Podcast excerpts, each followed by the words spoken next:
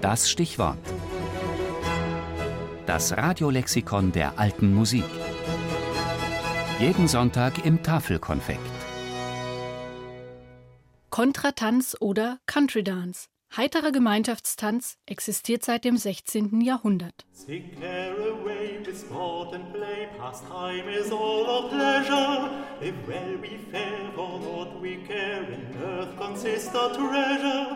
Wir hier am Hofe sind recht ausgelassen. Wir tanzen oft Country Dances in den Privaträumen für Ihre Majestät die Königin, die darüber überaus erfreut ist. Das schreibt der Earl of Worcester 1602 in einem Brief.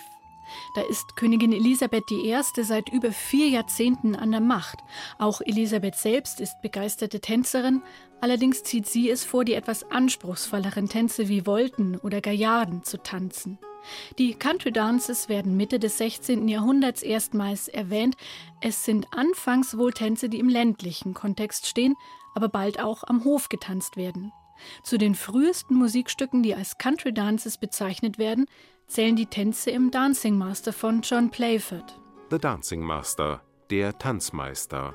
Oder schlichte und leichte Regeln zum Tanzen der Country Dances mit Melodien zu jedem Tanz.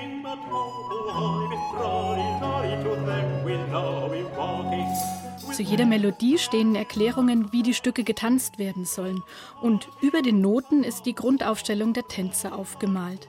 Der Tanz Heart's Ease etwa ist für zwei Paare. Die Dame steht jeweils links von ihrem Tanzpartner und gegenüber dem fremden Herrn.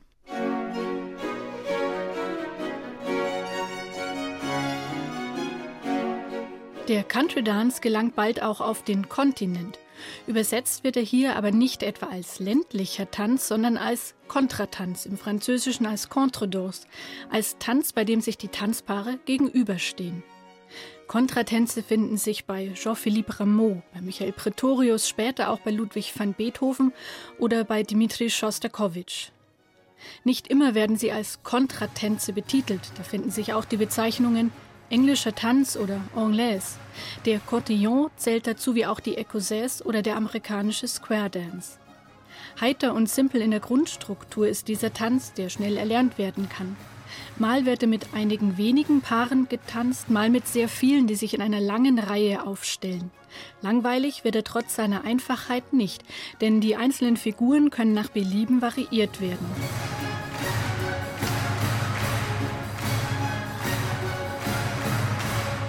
Und der Adel bleibt beim Tanzen nicht streng unter sich, wie in einem Brief von 1725 nachzulesen ist.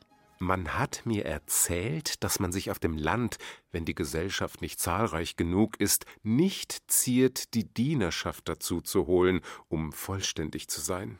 Spätestens im 18. Jahrhundert steigt der Kontratanz zu einem der beliebtesten Tänze auf, was, zumindest in Frankreich, auch mit dem Niedergang der zeremoniellen Hofkultur einhergeht. Ob in der Januarnacht 1783, über die Wolfgang Amadeus Mozart seinem Vater berichtet, auch Kontratänze getanzt wurden, gut möglich. Komponiert jedenfalls hat er ein paar. Vergangene Woche habe ich in meiner Wohnung einen Ball gegeben. Wir haben abends um 6 Uhr angefangen und um 7 aufgehört. Was? Nur eine Stunde? Nein. Nein, morgens um 7 Uhr.